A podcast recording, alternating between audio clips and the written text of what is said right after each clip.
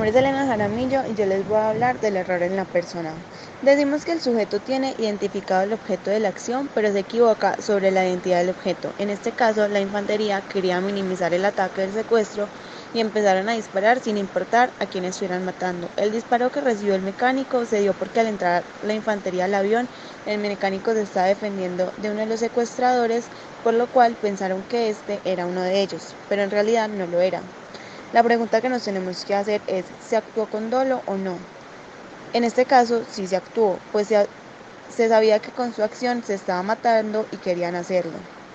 El error en la persona no afecta al dolo, se trata de objetos típicamente equivalentes aunque se llamen diferentes. Los dos son personas y es irrelevante para el tipo de homicidio.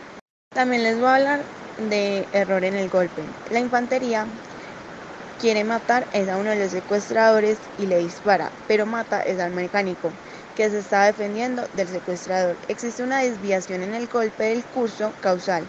Existe una parte minoritaria de la doctrina que dice que es lo mismo que el error en la persona, por lo que existiría homicidio doloso, pero en realidad existe una diferencia porque hay dos bienes jurídicos afectados, la vida del mecánico que está en peligro y la del secuestrador que se vio lesionada por lo que se dice que esa puesta en peligro del bien jurídico es atribuible al dolo del sujeto, inequívocamente dirigido a matar al sujeto, por lo que es tentativa.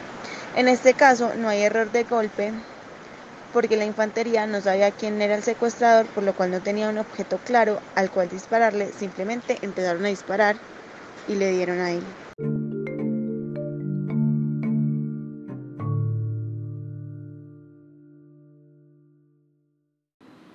Es Daniela Giraldo y yo les voy a hablar del concepto de dolo. Bueno, el dolo tiene un concepto de evolución, eh, tiene un antecedente histórico en el derecho romano, donde los delitos dolosos eran castigados con pena pública y este concepto de dolo era casi pues era la forma más grave de la culpabilidad. El concepto tradicional que tenemos del dolo es que eh, es, era un dolo subjetivamente malo donde se necesitaba la conciencia de la ilicitud de los conocimientos de los hechos fácticos del tipo y la conciencia de la antijuricidad o del carácter prohibido del hecho. Luego pasamos al dolo como con conocimiento y voluntad de los elementos del tipo y sin consecuencia pues de la ilicitud hablando de un dolo neutro. El concepto del dolo tiene dos doctrinas que son la doctrina cognoscitiva y la volitiva. La doctrina cognoscitiva es la que solamente se, le se requiere el conocimiento, que la persona sepa lo que, que, está realizando los hechos constitutivos del tipo. Y la, y la doctrina volitiva es la que se necesita el, el elemento volitivo y el, y el elemento cognoscitivo. El elemento volitivo es la voluntad de querer realizar los hechos constitutivos del tipo y el cognoscitivo es conocer, saber qué se realiza. Bueno, esta última concepción volitiva del dolo es la que asume nuestro Código Penal en el artículo en el artículo 22. Bueno, esta concepción volitiva eh, tiene dos elementos eh, importantes, que es, pues, como ya dije, el conocimiento y la voluntad. Y eh, esta se debe diferenciar entre los delitos de resultado y los delitos de mera conducta. ¿Por qué?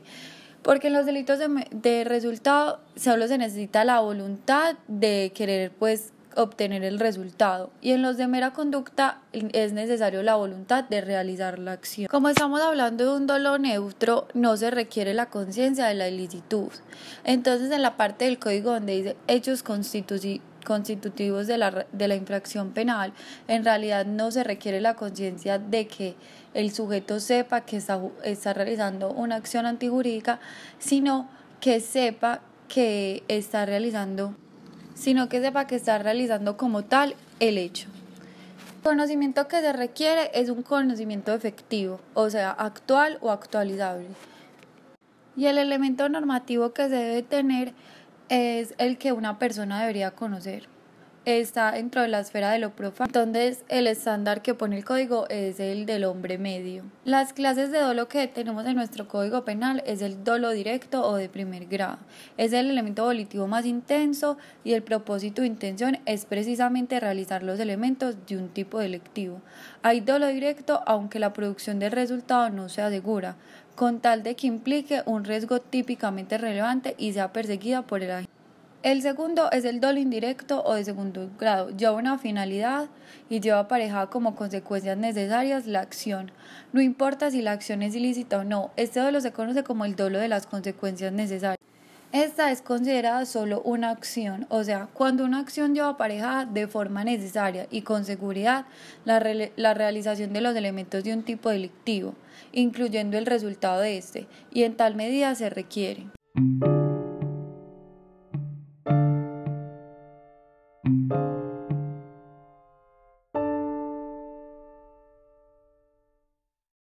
Mi nombre es Isabela Márquez. Analizando los hechos anteriormente expuestos, podemos decir que en el caso en concreto nos encontramos enfrente de una conducta de dolo eventual por parte de la gente que disparó, ya que las cuatro personas que se encontraban peleando en la pista de aterrizaje no estaban armadas, simplemente se estaban pegando puños. Entre esas personas estaba el copiloto, el mecánico, el secuestrador y un estudiante. Los agentes decidieron prender fuego en contra de los cuatro sin siquiera saber cuál era el secuestrador y sin siquiera tomarse el tiempo para verificar que ninguno de ellos estaba armado. Por lo tanto, no se justifica el hecho de que hayan empezado a disparar. Ahora bien, es importante explicar que el dolo eventual se da cuando la persona no persigue el resultado generado, pero acepta la eventual producción del hecho. Como todo dolo, se requiere el elemento cognitivo y el elemento volitivo. En este caso, se cumplen ambos.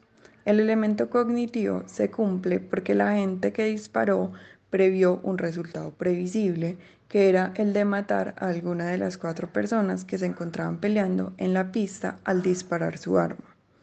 El elemento volitivo en el dolo eventual se da con la aceptación de la eventual producción del hecho, y en este caso el agente efectivamente afectó esto, pues era muy probable que al disparar su arma en contra de las cuatro personas que se encontraban en la riña, pudiera herir o incluso matar a alguna, y al disparar asumió este riesgo.